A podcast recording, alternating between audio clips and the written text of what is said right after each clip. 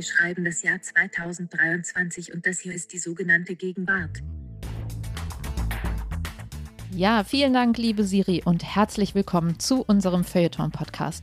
Mein Name ist Nina Power und ich begrüße hier heute mit mir Ijoma Mangold. Hi, Ijoma. Hallo Nina, ich freue mich, dass du mich so herzlich begrüßt, denn ich bin natürlich voller Freude, endlich mal wieder die, das Vergnügen und die Ehre zu haben, mit dir im Podcast über Gott und die Welt nachdenken zu dürfen. Ebenso, ebenso. Und sag doch uns allen mal, worum soll es heute bei uns gehen? Ich habe eben dir schon gesagt, du bist angemessen gut angezogen. Ich habe ein weißes Hemd, und einen marineblauen Blazer angezogen. Ein Einstecktuch, also ähm, ich fühle mich leicht underdressed. Ein bisschen so wie Megan vielleicht in ihren abgerissenen Jeans. Genau, barfuß. wir bewegen uns nämlich in eine Welt, wo es darum geht, dass man parkettsicher einen guten Eindruck hinterlässt. Wir wenden uns wenig überraschend dem großen Thema der vergangenen Wochen zu, Harry und Meghan. Und dafür gibt es mehr als einen guten Grund, nämlich tatsächlich sehr viele verschiedene, wir sagen hier ja immer Kulturprodukte, die wir unter die Lupe nehmen wollen. Dazu zählt einmal der Podcast von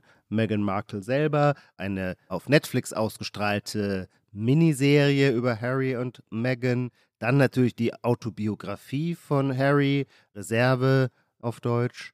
Und wir beziehen uns aber auch noch auf manch anderes, unter anderem auf das glänzend recherchierte und herrlich boshaft formulierte Buch Palace Papers von Tina Brown, der früheren Chefredakteurin des New Yorker, ihrerseits auch Diana-Biografin und, und, und. An Material mangelt es bei diesem Thema nämlich nicht. Genau, wir sind voller Stoff und Gedanken. Wir haben 508 Seiten Harry in einer Woche noch uns ins Gehirn gezimmert. Nicht zuletzt wollen wir natürlich auch die große Frage stellen, ob die Monarchie eigentlich noch zeitgemäß ist, ob die sozusagen unseren Gegenwartscheck überstehen würde. Aber erstmal genau. wollen wir die normale Gegenwartscheck-Version spielen, also unser Aufwärmspiel. Ijuma, magst du einfach loslegen? Oh ja, ich möchte das Wort Instagrammer als neues Schimpfwort, das den Begriff Tourist ersetzt hat, einführen. Und zwar sagen Leute jetzt gerne, und so kenne ich das natürlich aus meiner Kindheit. Ich bin quasi in den 80er Jahren war das schlimmste Schimpfwort, das man über andere sagen konnte, dass sie Touristen waren oder man sagt über Orte, da sind zu viele Touristen. Und ich habe mich als Kind immer gefragt, aber was sind wir denn selber dann an diesen Orten? Und jetzt sagt man nicht mehr, da sind zu viele Touristen, sondern was weiß ich in Neuseeland. Es macht keine Freude mehr, den Mount Arthur in Neuseeland zu besteigen. Da wimmle es nur so von Instagrammern. Klick und hopp. Das ist mein Gegenwartscheck. Der Instagrammer als Erbe des Touristen. Also ich treibe mich irgendwie zu wenig in solchen Foren rum, in so Reiseforen. Aber ich vertraue dir sehr, Ijoma. Also bei Instagrammer würde ich auch sagen, es gibt diese touristische Version davon als Schimpfwort. Ich habe das Gefühl, dass es auch eine generationelle, nicht Schimpfwort ist, aber so ein bisschen abfällig, dass man sagt, also die Millennials sind bei Instagram. Das spielt auch in unser Thema heute rein. Während die Jüngeren, also es gibt ja immer dieses, die sind längst davon galoppiert zu TikTok und sowas, ne? Deswegen würde ich sagen, das generelle Schimpfwort Instagrammer oder die leichte Abfälligkeit, ja. dass das jetzt überholt ist, kriegst du, finde ich. Es geht mir schon auch um die Nuance. Der Begriff Instagrammable als kritischen Begriff, den gibt es natürlich tatsächlich schon länger. Also, dass man dann zum Beispiel sagt, dieses Restaurant ist halt so Instagrammable. Und damit will man ja nicht sagen, es ist schön, sondern man will sagen, es ist so hergerichtet, dass es dann auf Instagram schön aussieht. Also, es wird da so ein Manipulationsverdacht ausgesprochen. Den gibt es schon länger, aber dass man jetzt den Instagrammer als wimmelnde Menge auf dem Gipfelkreuz leibhaftig vor sich hat, das ist, was ich jetzt erst mhm. vor kurzem beobachtet habe. Kriegst du, finde ich. Sehr schön. Ich freue mich über den Punkt und bin auf deinen Vorschlag gespannt. Genau. Also der erste wäre eine neue Dating-App, von der ich überall jetzt die Plakatwerbung sehe, in riesengroßen Plakaten und zwar Hinge heißt die. Und da geht es also um die App selber, aber vor allem auch um die Werbung, weil die mir doch sehr gegenwärtig zu sein scheint. Also es gab sozusagen den Parship-Single an der Bushaltestelle, der einem ach, sehr so lange, schön, ja. ja, sehr lange, der einem gut aussehend, durchtrainiert mit seinen strahlend weißen Zähnen entgegenlachte.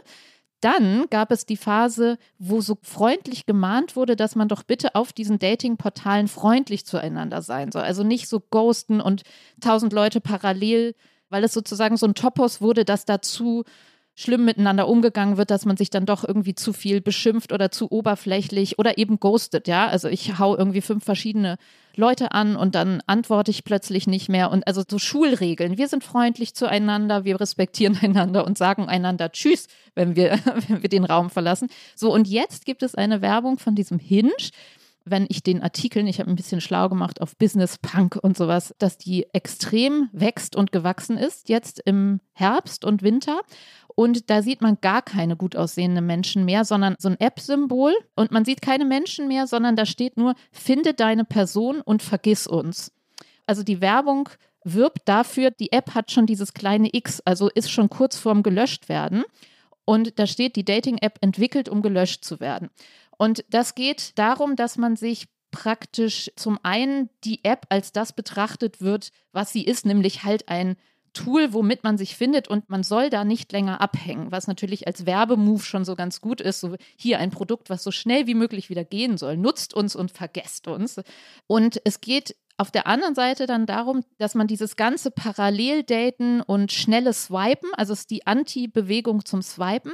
Man kann, wenn ich das richtig verstanden habe, nur Kontakt zu der Person aufnehmen, indem man auf etwas Spezielles eingeht. Also es ist nicht so, ich gucke das in so Gamification-Logik und in so kapitalistischer Bösartigkeit, swipe ich so viel frisches Fleisch durch, sondern ich muss Kontakt aufnehmen. Es gibt so eine Funktion, dass man Sprachnachrichten aufnimmt, also dass du schon die Stimme der Person testen kannst.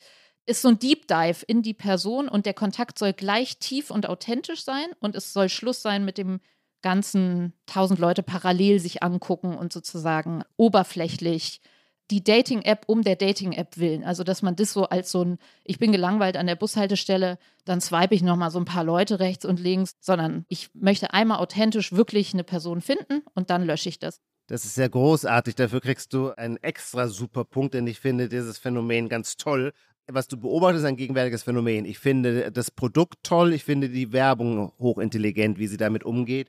Es hat mein besonderes Wohlgefallen, weil ich natürlich glaube, dass irgendwie tatsächlich alles Soziale immer aus einer Paradoxie hervorgeht und die sagen, okay, wir machen ganz bewusst äh, eine Paradoxie operationabel. Also ist es möglich, Social Media zu machen, ohne all das, was wir schrecklich finden an Social Media, und es ist gleichwohl aber eben doch Social Media. Das ist ein super Gedanke und dann natürlich aber auch, wie umgeht man die Fallstrecke? Und wir jetzt hier als Podcaster sind natürlich sofort davon überzeugt, dass ein sehr gutes Mittel für vertrauenswürdige Kommunikation der Einsatz der menschlichen Stimme ist. Und es leuchtet mir schon auch ein, wenn man so eine Sprachnachricht erstmal verschickt hat, ghostet man nicht ganz so leichtfertig.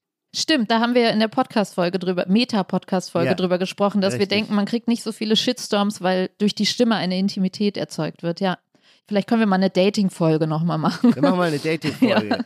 Das stürzen wir uns vorher aber noch mal richtig ins richtige Leben aus Recherchezwecken.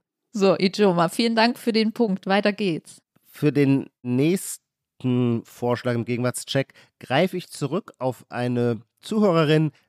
Es ist Anja Jeitner und die hat etwas beobachtet, was ich super finde, was ich von alleine aber nie wahrgenommen hätte, weil ich leider gar kein visueller Mensch bin. Aber sie hat vollkommen recht, nämlich es gibt die Tendenz, dass wir in den ganzen Bildwelten, also auf den Bildschirmen, auf Werbeplakaten und so weiter, überall, wo was Visuelles hergestellt wird, dass es den Trend gibt, dass das Bild die Schrift verdrängt, aber dass es künstlich natürlich erzeugt ist. Sie sagt, dafür gibt es sogar ein extra Tool bei Apple iOS, mit dem man zum Beispiel seinen Bildschirm beim iPhone, seinen Sperrbildschirm so gestalten kann, du hast da, was weiß ich, einen Wasserfall und dann ist aber ein Teil der Uhrzeit, die da oben ist, vom Wasserfall verdeckt. Natürlich nicht so, dass du die Uhrzeit nicht mehr lesen kannst, sondern so, dass vielleicht das untere Bein von der 9 zur Hälfte vom rauschenden Wasser bedeckt ist. Und dann entsteht natürlich der Eindruck, wir haben es hier quasi mit einem so machtvollen Bild zu tun, dass es die ganze Abstraktion der Schrift nach hinten drängt. Ich sehe das, wenn ich ein Hintergrundbild auswähle auf dem Sperrbildschirm, dann denke ich ja manchmal, ach Mist, das, oder in der Zeitung oder wenn wir als Zeitung Fotos auswählen, dass wir denken, ah Mist, da kannst du die Schrift ja nicht mehr lesen. Und das soll extra jetzt so sein? Nein, nein, nein. Nein. Das sind zwei verschiedene Bildträger. Stell dir vor, du hast ein, in der Zeitung hättest du ein Bild und machst in dieses Bild hinein die Überschrift. Mhm. Die Wasserfälle von Niagara. dann retuschierst du die Schrift aber so, dass ein Teil der Buchstaben vom Wasser überdeckt wird, indem das Bild, das druntergelegte Bild in dem Fall über die Schrift geht. Ah, okay. Mhm. Anja, der ich sehr danke, das ist nämlich sehr schön formuliert. Liebes Gegenwartsteam, ich habe eine Beobachtung aus dem Grafikdesign, die ich schon längst mal schicken wollte. Es geht um den Trend, Schriftzüge so in ein Bild einzubauen, dass ein Teil der Buchstaben von dem Objekt auf dem Bild überdeckt wird. Es ist wirklich allgegenwärtig auf Werbungsplakaten, Buchcovern, Filmpostern und so weiter. Na, ich erinnere ein Foto eines Films, ich weiß auch nicht, was für ein Film es war, vielleicht im Westen nichts Neues, wo dann der Helm des Soldaten ein Teil von dem I und dem M überdeckt. Dann siehst du den Helm und dafür die untere Hälfte nicht. Die Anja schreibt noch, mein 20-jähriger Gene Set Bruder verbringt seitdem Stunden damit, seinen Bildschirm auf den Millimeter genau anzupassen. Für ihn mega unique, passt voll in diese jeder ist jetzt Designer in Mentality. Und wieso wäre das Gegenwart? Also außer dass es so ist, gibt es da noch eine Metaebene zu? Naja, es ist natürlich schon die Inszenierung unserer visuellen Welten und der Versuch, die Funktionalität der Schrift als etwas darzustellen, was von der Lebendigkeit des Bildes hinweggeschwemmt werden kann. Mm, I'm not convinced. Aber du hast es vor Augen, das ist das Ich Wichtigste. habe es ein bisschen vor Augen, aber was ich auch vor Augen habe, ist, ich glaube, der Spiegel macht das so immer in den Reportagen, ist das Gegenteil davon. Also, dass sozusagen die Schrift sich dann richtig krass hervorhebt in dem Bild. Ja, das ist aber völlig normal. Ja, irgendwie.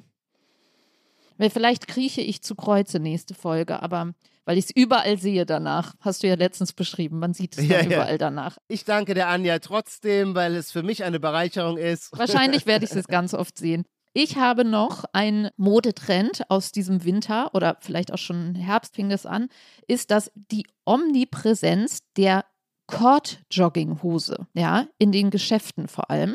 So viele Leute sehe ich damit gar nicht rumlaufen, aber in jedem Geschäft und online siehst du Jogginghosen mit grobem Cord. Also du denkst, ah, ich kaufe mir jetzt eine Kordhose, du findest aber nur Kord-Jogginghosen und denkst, was ist passiert? Why? und warum würde man das machen? Und ich habe keine wirklich, ich kann da jetzt so hilflos, mit, man könnte das irgendwie klassen- und milieumäßig sagen, alles vermischt sich jetzt neuerdings, so wie links und rechts und alles ist nicht mehr lesbar so. Ein Teil dieser diffusen Profile auch in der Mode. Oder was vielleicht naheliegender ist, ist, dass das einfach nochmal so ein Corona-Nachklapp ist oder so ein Homeoffice-Nachklapp, dass man die Jogginghose nicht aufgeben wollte, die man nur zweieinhalb Jahre anhatte und so eine Korthose von weitem dann doch so kordartig aussieht und man sich dann da so angezogener fühlt oder angezogener wirkt. Ich finde es eine Skurrilität und stehe ratlos davor, aber es ist wirklich überall. Ich kann nur hoffen, dass du recht hast, denn mehr Kord kann der Welt nicht schaden, wäre mein Standpunkt. Ich selber habe das noch nicht gesehen, aber ich möchte jetzt nicht ein Fehlurteil fällen und ich weiß, dass ich, wie gesagt, in visuellen Dingen nicht gut bin. Ich erinnere auch an die Lammfelljacke. Ich folge dir da lieber mal, ich gebe dir mal lieber den Punkt, denn ich, sonst sehe ich es schon kommen, dass ab morgen mir überall nur noch Kord-Jogginghosen in die Augen springen. Ja, also ich habe auch versucht zu recherchieren und habe da Cord-Jogginghose Trend eingegeben, aber dann stand da halt immer nur, ja, ist ein Trend. Aber warum das, also vielleicht ist es eine Skurrilität, die uns bald wieder verlässt. Daran sieht man, dass den anspruchsvollen Gegenwartscheck weder Google noch der berühmte Chatbot, der mit den drei Buchstaben, dass die noch nicht Gegenwartscheck tauglich sind. Wir müssen uns immer noch selber Gedanken machen. Wir können es Ja. noch nicht delegieren. Ijoma, wir huschen hinüber, weil das Thema ist einfach zu, zu schön. Wir wollen genug Zeit dafür haben. Wir möchten heute über die Royals sprechen. Natürlich allen voran Harry und Meghan. Also Ijoma ist schon wirklich sowas wie ein royaler Experte. Von dem weiß man, der kennt sich aus und über die Jahre verfolgt er das. Bei mir muss ich sagen, ich bin nicht so, ich kann heute die Rolle noch so einnehmen, dass ich neu im Spiel bin. Für mich waren die Royals immer und die Queen eine britische Neurose, eine liebenswerte Neurose. Und William und Harry waren für mich auch rein biografisch so ein Angebot. William ist genauso alt wie ich, der hat gleichzeitig Kinder bekommen. Ich wusste immer, ah, ich bin schwanger, Kate ist schwanger, jetzt sitzt sie auch im Wochenbett rum. Und die sind so Normcore, haben geheiratet und führen so ein, so ein Leben, wo ich so ein bisschen von weitem dachte, ah ja, ihr habt eigentlich auch so ein normales Normcore-Leben. Während Harry ja, so klassisch das, was er ja jetzt beschreibt, dass man denkt, ah, da gibt es noch diesen kleinen Bruder, diesen rothaarigen Querkopf, so. Und für mich war das so ein Angebot von Leuten, für die man schwärmen konnte oder eben nicht, ja. Also so Bravo-artig, in der Bravo-Logik, findest du Harry süßer oder William? findest du AJ süßer oder Nick? So und mehr habe ich mich damit nicht beschäftigt. Für wen hattest du dich entschieden? Na, auf jeden Fall für William, weil das irgendwie eine Nähe zu mir gab, aber so eine, wo man dachte, so, ja, der ist da und den lässt man so in Ruhe und würde aber nie im Leben sich jetzt irgendwie Filme über dessen Leben angucken oder so. Und jetzt hat sich das natürlich geändert. Ich habe mich voll gepumpt mit Dokus und dem Buch von Prince Harry und habe das natürlich jetzt auch verfolgt. Sogar die 130 Staffeln The Crown habe ich zum Teil geschaut. Und ja, bin sehr gespannt, was wir da alles rausziehen können heute. Also ich bin voller Beobachtungen, die ich mit dir teilen will, Ijoma. Sag du mal, was uns vielleicht so als Fragen, also eine habe ich ja schon gesagt, ist die Monarchie zeitgemäß? Ist natürlich auch sehr naheliegend, aber vielleicht sollten wir erstmal darüber sprechen, was da eigentlich passiert, jetzt rein medial auch. Ja, wobei ich gerne diese persönliche äh, Perspektivierung, die du angebracht hast, selber auch noch übernehmen würde, denn tatsächlich, und das passiert, glaube ich, gar nicht so oft, habe ich in der Vorbereitung meine früheren Positionen und Urteile ein wenig revidiert, weil ich war unbedingt immer auf der Seite des Königshauses und nicht auf der Seite von Harry und Meghan und bin durch die Lektüre vor allem auch der Autobiografie, die, darüber werden wir dann später im Detail reden, einfach sagenhaft gut geschrieben ist. Was natürlich nichts darüber aussagt, ob das jetzt die Wahrheit ist oder nicht, aber sie ist sagenhaft gut geschrieben, sodass man nicht anders kann, als sich mit Harry zu identifizieren. Und das gilt auch für die Netflix-Serie, die lang nicht so intelligent ist wie die Autobiografie, die aber auch sehr, sehr geschickt, man könnte jetzt medienkritisch sagen, sehr manipulativ. Sehr Instagrammable. Also es ist alles extrem Instagram-Optik ja. und natürlich mit den Sounds. Und es ist ja auch eine große Offensive. Wenn du das Buch gelesen hast und die Serie geguckt hast oder die Doku, wie sie es ja nennen, du hast ja sofort beim Lesen die Bilder von der Doku und andersrum. Absolut. Du kannst es immer ergänzen. Beim ja. Gucken der Serie hast du gleich die Anekdoten aus dem Buch und andersrum. Also es hat eine Redundanz, kann man natürlich sagen, aber also wenn man sich das reingefahren hat, man hat jetzt wirklich alles auch mitbekommen. Natürlich nicht alles. Nur das, was die Informationspolitik von Meghan und Harry freigegeben hat als Material. Und deswegen war es dann für mich auch nochmal hilfreich, die Tina Brown Palace Papers zu Rate zu ziehen. Das ist ein exzellentes Buch, das man mit großem Vergnügen liest. Das hatte ich allerdings letzten Sommer gelesen, hat auch seine 800 Seiten. Da habe ich jetzt nur noch mal so drin geblättert bei spezifischen Kapiteln, um die gegeneinander zu halten. Und dann merkt man natürlich, wie selektiv die Darstellungsweise ist. Aber das ist ja eigentlich das Interessante daran, weshalb es eben doch auch in einem echten Sinne ein Feuilleton-Thema ist. Denn was wir hier erleben, ist ja der Kampf von zwei Narrativen auf den ersten Blick, und das stimmt zwar, stehen sich gewissermaßen die Institutionen der britischen Monarchie, dem 20. Jahrhundert-Phänomen der Gegenwart, wenn man so möchte, von Hollywood gegenüber. Und in vielen ihrer Eigenschaften oder Werte, die sie verkörpern, könnten sie gegensätzlicher nicht sein. Also bei Hollywood verkörpert durch Meghan Markle, die ihre ganze Biografie quasi auf den roten Teppich hin entworfen hat, da zählen Werte wie Schönheit, Moral, das ist sehr entscheidend, vor allem Hypermoral, Individualität, Subjektivität. Auf der anderen Seite im Königshaus zählt die Form, die Tradition, die Unterordnung des Individuums unter das Hergebrachte, die Erfüllung der Pflicht und so weiter. Aber interessanterweise sind beide Pole in dieser Dichotomie sich auf eine entscheidende Weise dann wiederum gar nicht fremd, denn beide haben als einzigen Grund ihrer Legitimität öffentliche Zustimmung. Und deswegen sind sie beide in absolut gleicher Weise eben auf Öffentlichkeit, auf Klatsch und Tratsch angewiesen, auf gute Bilder, auf gute Narrationen. Insofern ist es überhaupt nicht hochtrabend zu sagen, hier sehen wir einen Krieg zweier Narrationen und während man vor der Veröffentlichung der Autobiografie das Gefühl hatte, und ich würde sagen auch die britische Presse in diesem Gefühl einigermaßen einig war, dass Meghan und Harry es nicht richtig im Griff haben, die Effekte ihrer Worte und Bilder nicht wirklich steuern können, würde ich jetzt sagen, und zwar erst nachdem ich das Buch gelesen habe, nicht als es die Vorveröffentlichung gab. Da dachte man schon, ach, der Harry macht sich doch hier eher zu einer bemitleidens... Mal wieder, ne? Mal wieder. Mal wieder zu einer bemitleidenswerten Witzfigur. Ja, Nazi-Uniform und Besäufnisse, Hose runterziehen im Suff und sowas. Und jetzt macht er irgendwie, schreibt er ein peinliches Buch, wo er schreibt, wie er entjungfert wurde und was weiß ich so, ne? Also da dachte man so, oh Gott, jetzt kommt so eine Trash- Schleuder. Genau. Und die britischen Medien haben regelrecht geschrieben, auch die, die sonst eher auf Seite von Harry waren, mit diesem Versuch einer Abrechnung mit dem Königshaus habe er sich keinen Gefallen getan. Selbst seine treuesten Verteidiger würden sich jetzt von ihm distanzieren. Und ich glaube, diese Diagnose, die publiziert oder die formuliert wurde, bevor man das Buch wirklich lesen konnte, die ist falsch. Ich glaube, da sind so kluge Spin-Doktoren, so tolle Narrationsregisseure am Werk gewesen, dass wir jetzt künftig hin den Harry nicht mehr als den etwas unterbelichteten rothaarigen Raufkumpan sehen, sondern auf jeden Fall ein Mensch mit tatsächlicher Gefühlstiefe und tragischer Höhe, wenn man so möchte. Und das ist kein ganz geringes, das geleistet zu haben.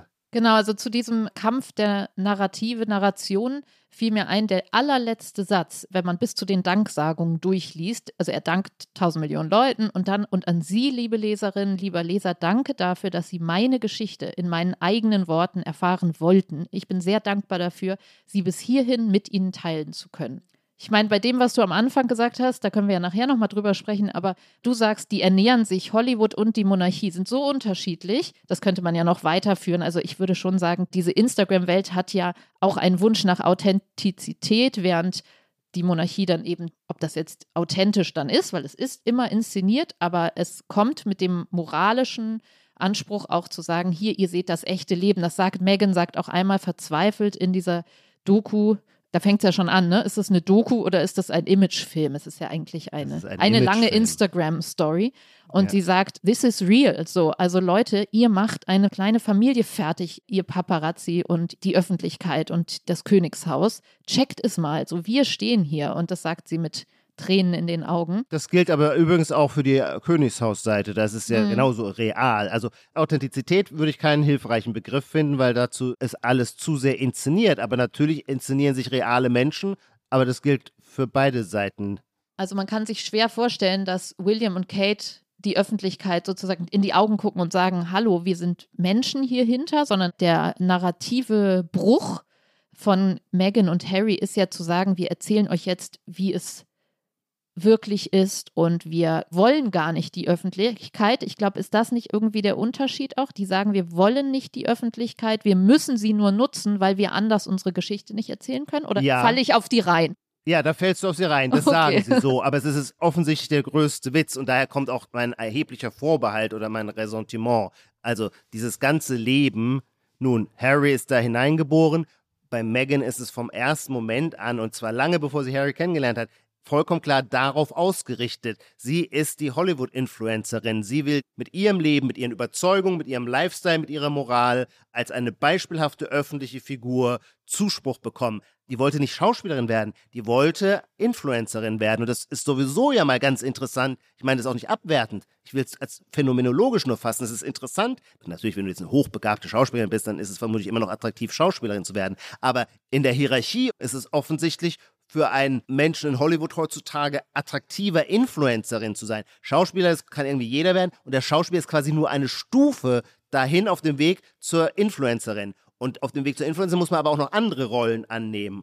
Und dazu gehört ganz wesentlich immer zu Moral. Deswegen muss sie, wie Angelina Jolie, das war ihr großes Vorbild darin, man muss UNESCO-Botschafterin für Women Empowering oder wie das heißt, werden. Genau, du hattest ja am Anfang auch den Podcast erwähnt, Archetypes heißt der von Megan. Ja. Das stimmt schon, dass diese Instagram-Welt, sie haben sich ja auch ironischerweise auf Instagram kennengelernt, die zwei, und sich die Fotos voneinander angeklickt und dann praktisch sich da ganz vorsichtig angenähert, ohne ja. dass sie wusste, wer er war.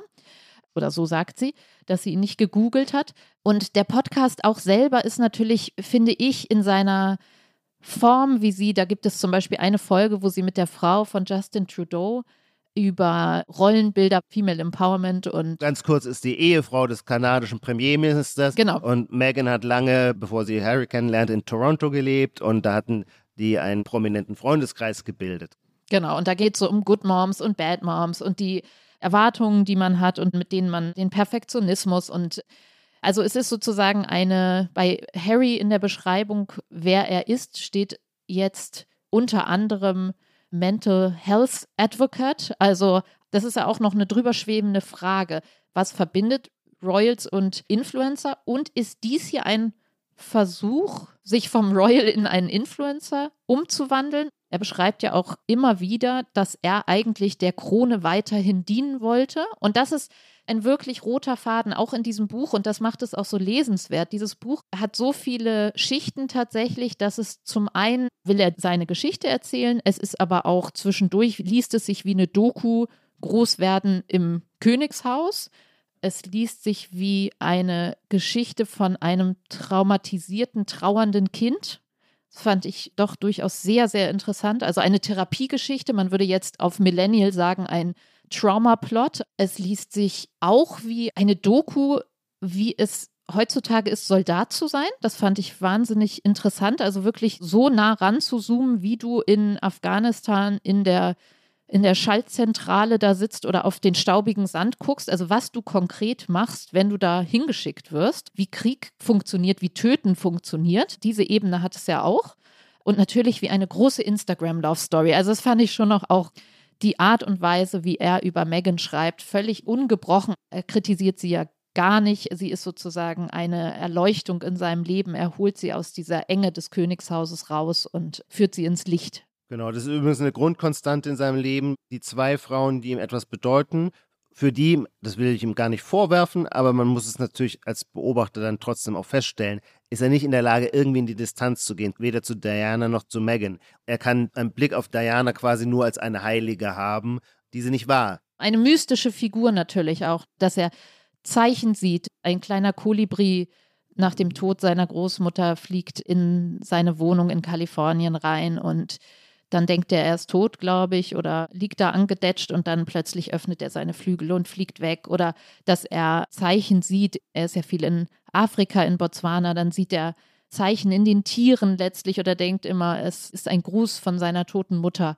Auch das ist sozusagen ein Cocktail aus, ja, trauerndem Kind, was sich irgendwie selber tröstet, aus, wenn man dran glaubt, natürlich so wirklich ein Zeichen oder einfach einer Hollywoodesken ja, wie ein Drehbuch, wo man den Kolibri schon wegfliegen sieht. Also ich würde gerne nochmal anknüpfen auf deinen Hinweis, die letzten Worte dieses Buches, wo er sagt, schön, dass Sie sich für meine Worte interessiert haben. Das ist aber dasselbe Motiv, das quasi der Bogen, mit dem das Buch auch einsteigt, wahnsinnig geschickt narrativ in Szene gesetzt, nämlich er will seinen Vater und seinen Bruder treffen nach der Beerdigung des Großvaters. Und dann wartet er und die beiden verzögern sich und es ist klar, es soll jetzt eine Aussprache geben, denn er lebt jetzt zwar in Kalifornien, aber er will ja nicht den Bruch mit der Familie. Und dann kommen endlich damals noch Prinz Charles und sein Bruder Willie auf ihn zu und er merkt schon, oh, hm, die haben ihre genretypische Steifheit überhaupt nicht abgelegt so wird es geschildert, natürlich aus seiner Perspektive. Er will die Hand ausstrecken, er will reden und dazu sind die aber nicht in der Lage. Sie reden dann eigentlich nur Allgemeinplätze. Und als er sagt, aber ihr wisst schon, warum ich gehandelt habe, wie ich gehandelt habe, sagt sein Bruder, nein, es ist uns unbegreiflich. Und das verschlägt ihm dann gewissermaßen die Sprache. Wie kann es sein, dass die so gering empathiefähig sind? Auch das ist natürlich wieder ein absoluter Hollywood-Wert. Also in Hollywood muss man immer zu Empathie spielen, sonst ist man ein schlechter Mensch. Insofern wird diese Eigenschaft eines schlechten Menschen jetzt natürlich der königlichen Familie zugeordnet. Und dann sagt er, okay, ihr habt nie was mitbekommen, ihr habt damals bei diesem Wiedersehen nicht mit mir reden wollen. Jetzt erzähle ich euch meine Geschichte, dir Willi, dir Pa und euch der Welt. Und dasselbe Motiv wird in der Miniserie bei Netflix gespielt. Da sagt dann Megan, so viele Leute, die mich und Harry überhaupt nicht kennen, haben so viel Unsinn über uns geschrieben. Alle haben immer über uns geschrieben. Jetzt ist es vielleicht mal an der Zeit, dass wir selber was sagen. Und da merkt man natürlich dann doch die absolute, teilweise dann schon auch seifig widerliche Heuchelei. Jemand, der quasi nur durchs Licht der Öffentlichkeit überhaupt leuchtet und immer im Licht der Öffentlichkeit ist und steht und nichts anderes macht, wie Ronald Reagan immer den großen Kommunikator nannte, immer zu kommunizieren, zu sagen, jetzt ergreifen wir selber mal das Wort. Nein, ich stelle es mir auch vor, wenn ich das ästhetisch sagen darf, in der Netflix-Serie gibt es reale Aufnahmen des Teams, die die Serie gemacht haben und dann natürlich auch historische Dokumente. Und da ist die Art, wie Harry spricht, total unterschiedlich und das fand ich sehr, sehr erstaunlich. Du kannst, wenn du gut bist und alle Beteiligten an dieser Kommunikationsoffensive sind absolute Profis und offensichtlich kannst du, wenn du gut bist, jemanden vor der Kamera so einstellen, dass der plötzlich ungemein authentisch, überzeugend, liebenswert, klug, umsichtig, etc. etc. wirkt. Und du siehst dann die Differenz zwischen den früheren Harry-Auftritten und den neuen. Und das Gleiche ist natürlich die Sprache, der Tonfall. Am Ende sagt er, schön, dass Sie sich für meine Worte interessiert haben. Ist natürlich klar, nein, es sind natürlich nicht seine Worte, sondern es sind die Worte, die dieser sehr geniale Ghostwriter, Möhringer heißt er, er hat auch die Autobiografie von dem Tennisstar Agassi geschrieben, ist sonst ein Pulitzerpreis ausgezeichneter Journalist, früher bei der Los Angeles Times. Der Möhringer hat dem Harry eine Sprache erfunden.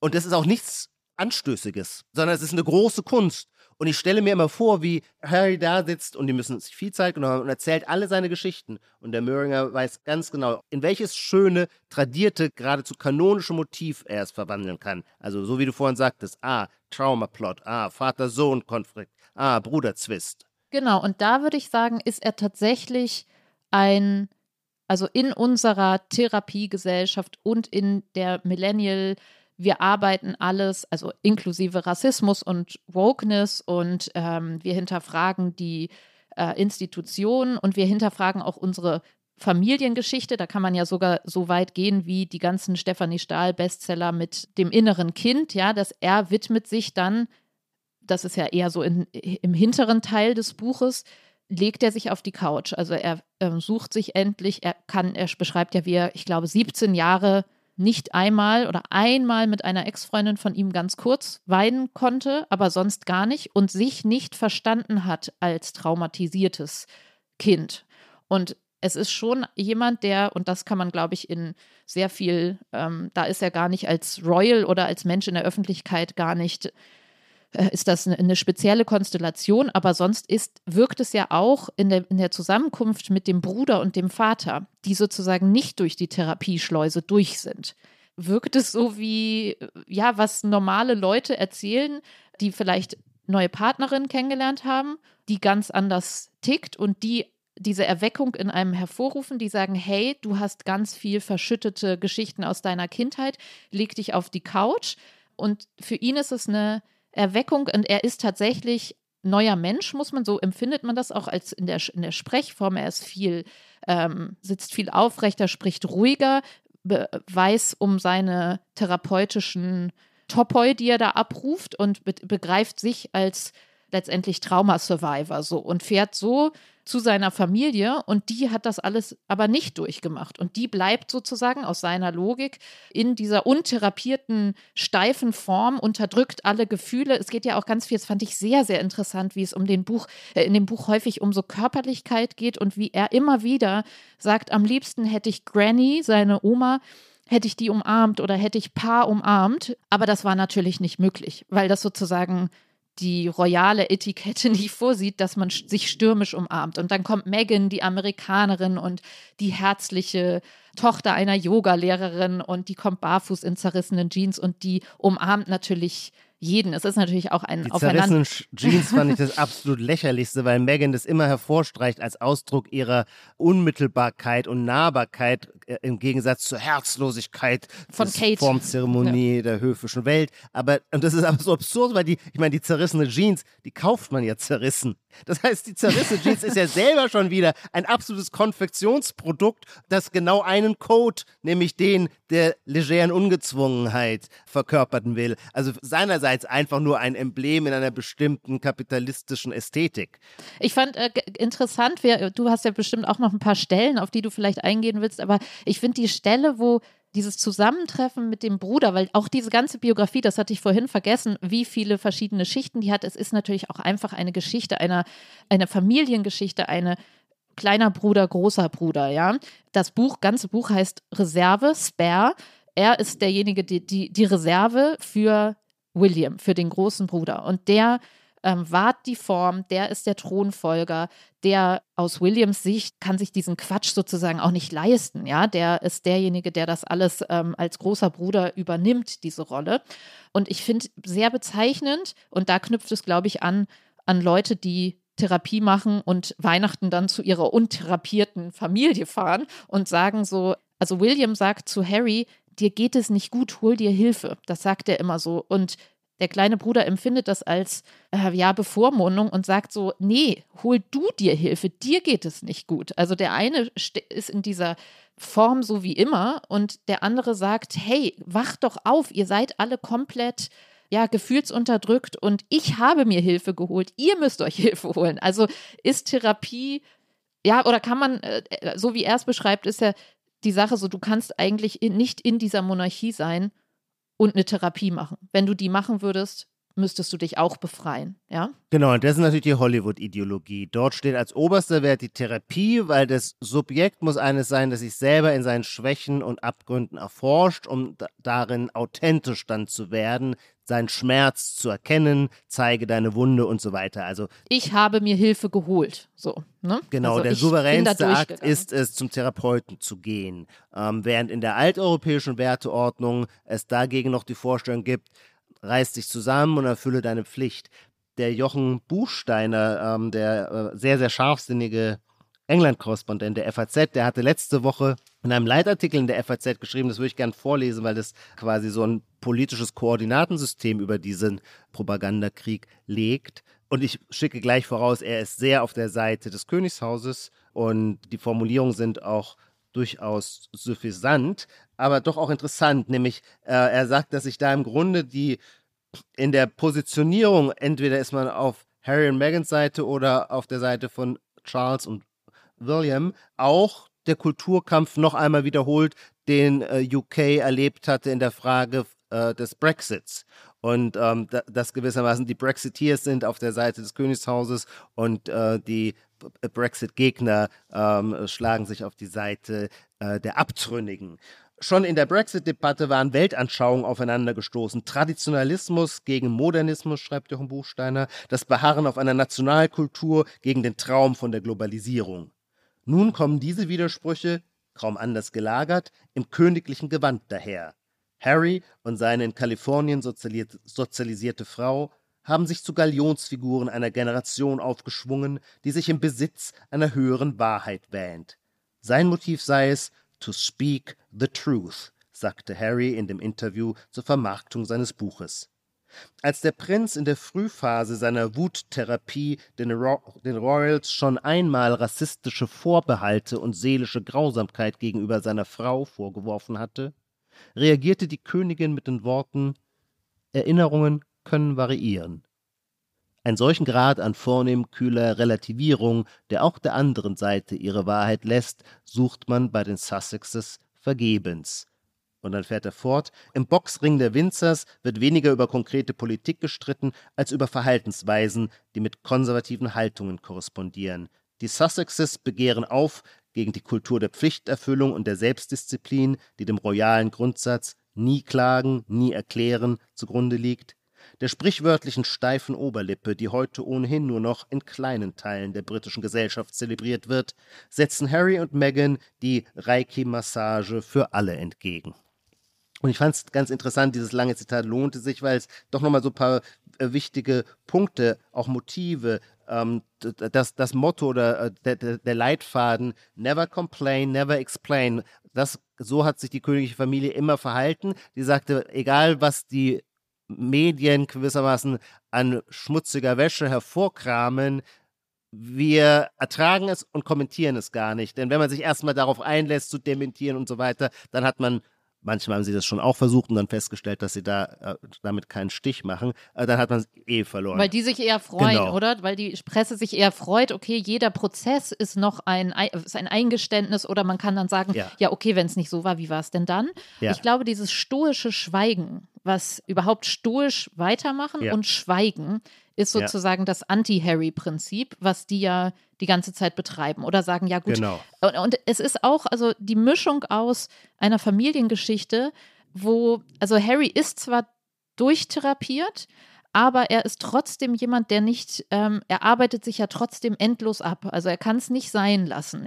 Er erwartet immer wieder, fand ich fast auf eine naive oder rührende Art, und so ist es ja in vielen Familien, überhaupt sind die Royals ja auch einfach ein Angebot, sich zu spiegeln als Familie oder als Geschwisterrollen und so, dass er immer wieder erwartet, Na, letztendlich erwartet er immer wieder in den Arm genommen zu werden. Er erwartet immer wieder, dass wirklich jemand darauf eingeht und sagt, hey, ja, ihr habt da wirklich was Schlimmes erfahren, kommen wir verklagen die. Und dass die eben nicht sagen, da kommt ja immer wieder dieses, sie schweigen oder sie ähm, zucken mit den Achseln und sagen, wir können da nichts machen.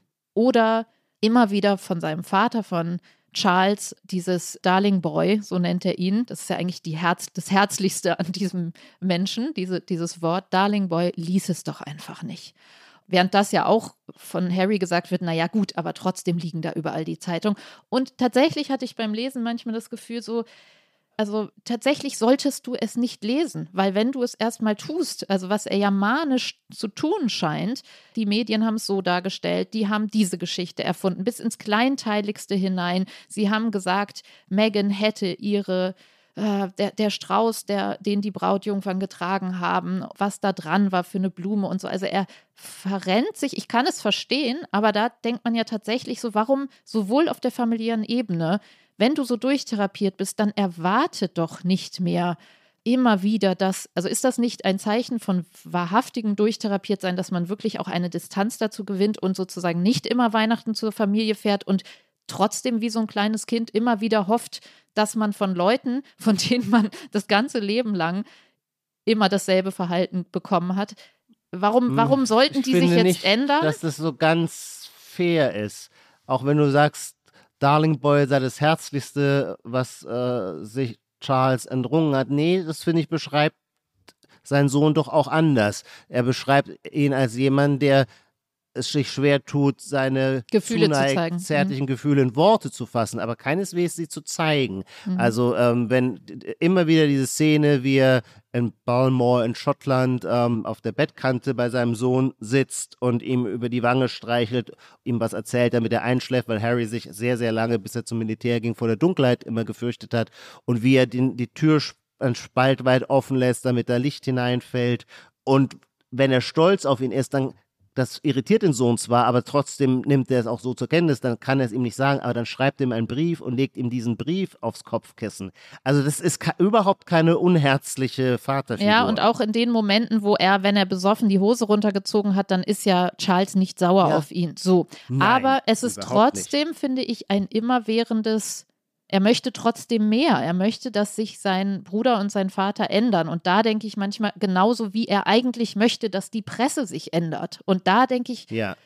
manchmal an, die, an Prinz Charles Worte, lies es nicht, Darling Boy. Ähm, ja, wobei der Harry auch sagt, in Wahrheit sei, oder habe ich das bei Tina Brown gelesen, der Einzige der Familie, der es schafft, die Ta Zeitung wirklich nicht zu lesen, sei Prinz Charles. Mhm. Alle anderen würden es immer nur behaupten, aber in Wahrheit äh, trotzdem die ganze Zeit mhm. in den Blättern. Naja, aber auch mit der Großmutter ist es ja an, eigentlich, also manchmal, wenn man einen Schritt zurücktritt, denkt man, okay, mit dem Bruder hast du eine, wie er es nennt, lebenslange Rivalität das so weit so normal vielleicht. Und mit der Granny, mit der Queen, kommt er eigentlich ja auch, gibt es ja auch diese zärtlichen Momente des Humors zwischen den beiden. Also man hat schon das Gefühl, sie hat eine sehr, sein doch sehr inniges Verhältnis zu ihm und mit dem Vater auch. Und da denkt man manchmal, wenn dir die Presse egaler wäre, gäbe es dann so ein großes Problem. Das habe ich schon manchmal beim Lesen gedacht. Also die Obsessivität. Na, ich würde mit dir gehen mit dem Blick, dass ich auch die Sorge habe, dass Harry möglicherweise falsche Entscheidungen trifft. Und ich glaube, so wie du es ausgedrückt hast, er sehnt sich auch weiterhin sehr danach, nochmal von seiner Familie aufgenommen, in die Arme genommen zu werden. Sehr danach.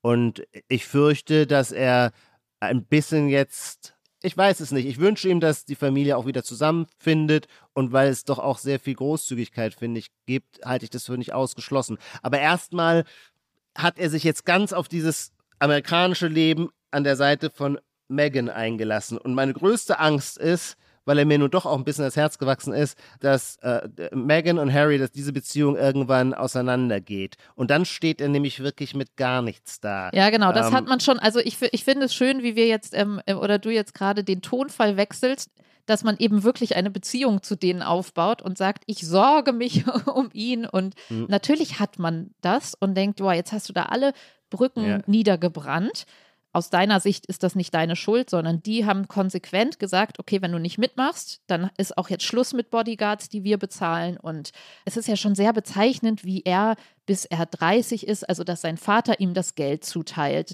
Dass wie immer wieder in dieser Bi Biografie gesagt wird, okay, du Harry möchte ja unbedingt in den Krieg. Er sehnt sich richtig nach dem Krieg. Also es ist eine, auch eine Mischung aus, da kommen so Anachronismen durch, finde ich, dass er auf der einen Seite eben dieser Millennial ist, wie wir ihn beschrieben haben, und auf der anderen Seite ähm, ist er ein Royal und schreibt über seine Großmutter, natürlich werde ich ihr immer dienen und der Monarchin dienen oder hat diese Ehrwürdigkeit im Militär und schreibt zum Beispiel, also die Sehnsucht nach dem Krieg, dass man heutzutage sowas ungebrochen oder unironisiert schreiben kann oder dass er sagt, es sind Helden, diese Veteranen. Er ist ja Teil dieses ganzen Hauses. Er hat es nie anders gekannt und er wurde immer, er beschreibt diese äh, Bodyguards, diese Omnipräsenz von Paparazzi und Bodyguards als, ich glaube, er sagt ja immer, das ist ein Goldfischglas und Goldener Käfig. Mich hat das übrigens erinnert, teilweise in dem, der Sohn von Jan Philipps Remsmar hat ja ein Buch nochmal geschrieben, ein zweites, das eins über die Entführung. Äh, wir sind dann wohl die Angehörigen, aber noch ein anderes unheimlich nah. Und da geht es um das Aufwachsen hier in den Hamburger Elbvororten mit dieser dauerhaften Präsenz der Bodyguards, gerade in einer, in der Jugend, wo man eine Freundin hat oder sich besäuft oder gerade frei sein will. Und das beschreibt Harry ja auch. Und plötzlich also das ist ja ambivalent, dass der Vater einem das Geld abdrehen oder ähm, also bestimmen kann darüber, einem erwachsenen Mann, dass er seine Großmutter fragen muss, darf ich einen Bart tragen? Darf ich, darf ich diese Frau fragen, ob sie mich heiraten möchte? Darf ich bei der Zeremonie einen Bart tragen? Darf ich dies und dies anziehen? Oder dass er eben in diesen Krieg möchte und dann wird gesagt, nee, das ist zu gefährlich, weil du bist der Prinz, du darfst da nicht hin. Er wird ständig wird entscheidet eine höhere Macht wo er sich aufhält, wie viel Geld er hat, was er anhat, wie, was mit seinem Körper passiert. Und das ist ja wahnsinnig anachronistisch auf der einen Seite. Und auf der anderen Seite, jetzt wird er von diesem System tatsächlich ausgespien und es wird gesagt, naja gut, wenn du nicht mehr mitmachen willst, dann kriegst du aber auch das, all das andere nicht. Also er sagt ja wirklich, es ist für ihn richtig komisch oder schwierig, plötzlich nicht mehr auch diese Bevormundung zu haben, er darf jetzt manche Dinge nicht mehr anziehen, er kriegt kein Geld mehr, er kriegt keine Bodyguards und macht sich richtig Sorgen um das. Also jetzt hat er selber natürlich welche angeheuert, aber so doll ausgespien wollte er nun auch nicht werden. Und das ist vielleicht schon noch die, also er ist ja noch Royal, obwohl sie gesagt haben, nee, bist du nicht mehr. Hm? Obwohl er die Titel nicht mehr hat, obwohl er von denen zurückgetreten ist. Und auch Meghan wollen ja nicht, sie wollen schon Herzogin und Herzog von Sussex bleiben, weil nur das wiederum in Hollywood ja funktioniert. Auch hier natürlich die heuchlerische Doppelzüngigkeit von Hollywood. Natürlich. Die schärfsten Kritiker des, aus Hollywood des Königshauses sprechen die natürlich se selbstverständlich immer nur als Herzogin von Sussex an. Es gibt auch einen, ich habe mich da zufällig verloren, einen Podcast, der sich mit nichts anderem befasst als mit Megans Podcast. Und es ist ein, ein, sehr kämpferischer Podcast, der genau nachweist, wo mal wieder eine Herzlosigkeit auf britischer Seite zu beobachten ist gegenüber der ungeheuren, selbstbewussten Weltverbesserungsattitüde von Meghan. Da ist dann selbstverständlich auch immer von Meghan, Herzogin von Sussex, die Rede. Ich würde gerne äh, noch zwei eher so technische Punkte in den Blick nehmen, weil ich die schon auch wichtig halte, weil es weil unser Gespräch, das finde ich, muss man sich immer, es ist sehr, sehr schwer davon zu abstrahieren, aber man muss es sich trotzdem immer wieder vor Augen führen. Unser Gespräch findet auf der Basis, es ist wie in einem Rosenkrieg vor Gericht und wir hören jetzt die Anwälte der einen Seite und die schreiben flammende, weil es tolle Anwälte sind, flammende Plädoyers und du denkst dir, so wie die die Wirklichkeit beschreiben, es kann gar nicht anders gewesen sein. Und dann ist man völlig überrascht, wenn plötzlich die Anwälte der anderen Seite kommen und sich herausstellt, oh, ach, die Geschichte lässt sich auch ganz anders erzählen. Ach, das, das, haben sie gar nicht erwähnt. Ah, hier ist ein riesiges Loch und wenn man dieses Loch füllt, plötzlich stellt es sich anders dar.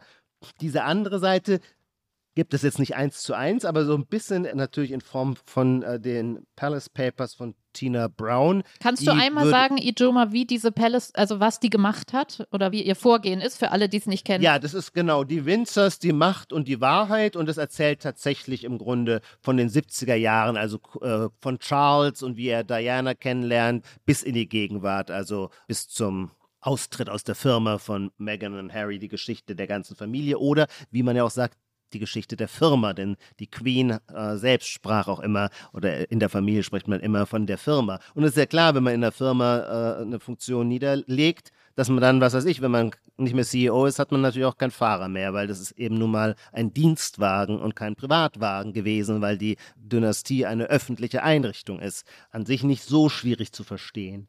Und die Tina Brown ist eine sehr lässige, scharfsinnige, psychologisch scharfsinnige Beobachterin und Stilistin und natürlich auch eine Britin. Und zum britischen Understatement gehört natürlich auch immer, dass man nicht sehr viel auf Sentimentalitäten gibt. Und dieses Hollywood-mäßige Einseifen mit den Gefühlen, dem steht man äußerst skeptisch und misstrauisch gegenüber. Vielleicht ist Tina Brown deswegen manchmal auch ein wenig zu hart, aber es ist trotzdem auch schön, diese, diesen Blick zu schauen. Sie ist auch Biografin von Diana. Sie hat Diana auch sehr bewundert und äh, gewinnt der tolle Seiten ab. Ich habe selber auch nochmal so eine Doku über Diana gesehen, fand ich schon auch sehr eindrucksvoll. Das war mir früher nicht so klar. Auch früher war ich immer mehr auf der Seite des Königshauses, hatte das Gefühl, es kann nicht sein, dass durch diese durch diesen emotionalen Vulkan, den die Prinzessin der Herzen zu entfachen vermag, diese uralte Tradition der britischen Monarchie, die es immerhin seit William dem Eroberer äh, durch ein ganzes Jahrtausend geschafft hat, ähm, äh, jetzt in Gefahr gerät. Ich muss sagen, ich bin jetzt mein, auf mein betagtes Alter hin auch äh, dem Glanz von Diana wirkt es auch sehr viel stärker. Ich muss auch sagen, ich finde sie jetzt auch, das fand ich früher nicht seltsamerweise, ich finde sie jetzt auch wirklich eine sehr schöne Frau. Und Tina Braun erzählt aber weil sie eben doch sehr nuanciert ist und zeigt, dass es halt nie schwarz und weiß gibt. Die ganze Geschichte, die Diana, wie Diana ihr Leben erzählt, ist die Geschichte, das, das übernimmt Harry und eigentlich auch William, nämlich es gibt in Wahrheit einen Feind. Der Feind ist ja auch bei Harry nicht die Familie, sondern in Wahrheit die Medien. Und nur wegen der Medien entsteht dann ein, eine Folge von Kausalitäten, die dann auch dazu führt, dass er sich von seiner Familie entfremdet. Die Medien sind das Böse. Und da ist nun in der Tat überhaupt gar keine Frage, dass die britische Boulevardpresse das widerwärtigste überhaupt ist. Ja. Da gilt es nichts zu entschuldigen oder fein zu reden. Aber, und das bekommt man erst mit, das habe ich erst gesehen, als ich nochmal Tina Brown gelesen habe, sowohl Harry als auch seine Mutter haben natürlich auch immer bewusst mit den Medien gespielt. Bei Harry ist es jetzt völlig offensichtlich. Er, auch er führt ein Feldzug gegen die Medien mit den Mitteln der Medien. Auch das ist schon eine Paradoxie, äh, wo man sagen kann, Junge, viel Glück. Ob die mal aufgeht, wollen wir sehen. Diana hat in oft entscheidenden Situationen die Paparazzi selber gerufen, weil sie deren Bildmaterial wollte. Unter anderem auch zum Beispiel, der hatte ja sehr viel, in den 90er Jahren sehr viele Liebhaber, ich habe da die, den Überblick verloren, um den einen Liebhaber eifersüchtig zu machen, indem der dann sah, dass sie mit dem anderen in Harrys Bar war und so weiter. Oh, das wusste das ich heißt, nicht. Ja, ja das, das heißt, die Medien sind schon auch, werden schon auch genutzt man kann sich ihnen nicht entziehen, aber sie, man, sie werden schon auch genutzt. Man kann es schon sagen, dass bei dieser Serie aber, also der, der Netflix-Doku schon, was einem wirklich den Atem stocken lässt und was man sich natürlich, wenn man das selbst nicht ist, nicht vorstellen kann, im Blitzlichtgewitter aufzuwachsen, ist die Szenen, wie Diana zu den Paparazzi geht im Skiurlaub und sagt, Leute, ihr seid doch bestimmt auch Eltern, hört bitte endlich auf, ihr habt euer Fototermin bekommen und also ich fand es wirklich erschütternd und da glaube ich, kann man nur erschüttert sein, wie diese kleinen Kinder fotografiert werden. Ich glaube, da ist noch eine Cousine von Harry und äh, William dabei und die Kinder starren mit leerem Blick in diese Menschen, in diese Erwachsenen. Also das ist pervers und man kriegt, ähm, es ist zum Wegrennen, was Erwachsene mit Kindern machen in diesen Momenten. Jetzt sind wir schon ziemlich weit am Schluss, Ijoma.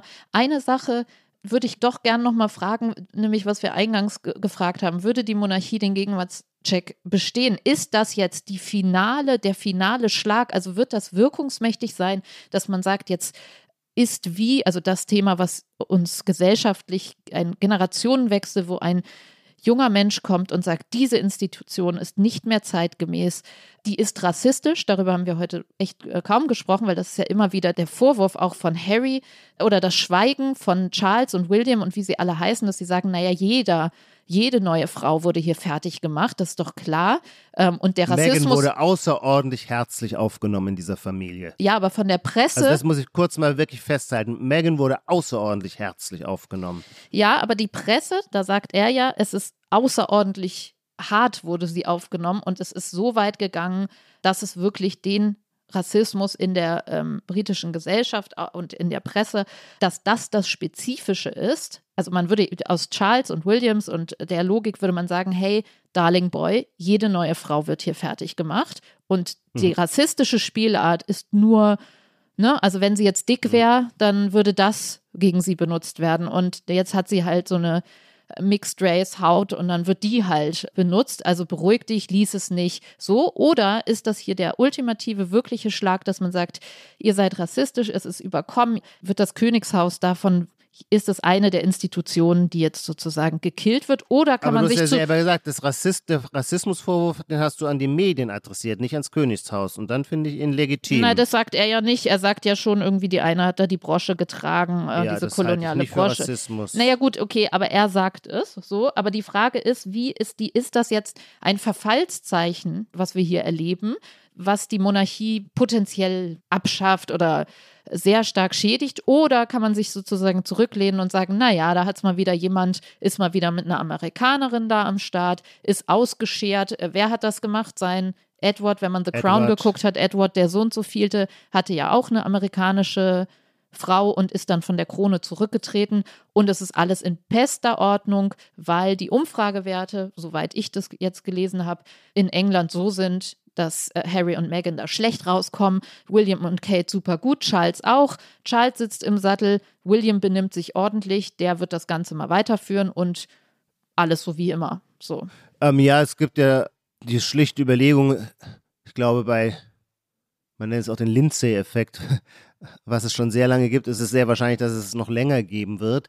Und gleichzeitig gilt natürlich, dass alles Irdische vergänglich ist. Ich würde trotzdem vorsichtig sein mit vor, zu schnell ausgestellten Totenscheinen äh, bei einer Institution, die es durch sehr viele Unwetter tausend Jahre äh, geschafft hat. Glaube ich nicht, dass diese Geschichte jetzt die finale Herausforderung ist. Es ist völlig klar, immer wieder muss sich die Monarchie quasi plebiszitär irgendwie durch Stimmungen und Zustimmungswerte rechtfertigen, sonst natürlich auch sie muss um ihre um ihr Weiterbestehen kämpfen. Ich glaube aber schon, dass den Engländern auch bewusst ist, was für eine große äh, Leistung die Dynastie oder die Monarchie, die Monarchie äh, über die Jahrhunderte erbracht hat, als eine Klammer, die das Land gerade so wie wir es bei Jochen Buchsteiner gehört haben, polarisiert in den Kulturkämpfen, dann eben doch zusammenzuhalten vermag. Es gibt einen brillanten Engländer, einen eminent Victorian, wenn man so möchte, aus dem 19. Jahrhundert, der Walter Bagehot, spricht man, glaube ich, aus, der Gründer des Economist. Großer liberaler Geist, äh, ich bin sehr fasziniert von seinen Überlegungen zur Geldordnung. Ähm, das Vereinigte Königreich kennt ja keine geschriebene Verfassung, äh, bekanntermaßen. Und der hat, man sagt so, die inoffizielle geschriebene Verfassung geschrieben, wo er einmal sagte, äh, dass sich wie soll ich sagen, die englischen oder die britischen Herrschaftsinstrumente teilen sich auf in zwei, in zwei Erscheinungsformen und er nennt das the dignified and the efficient.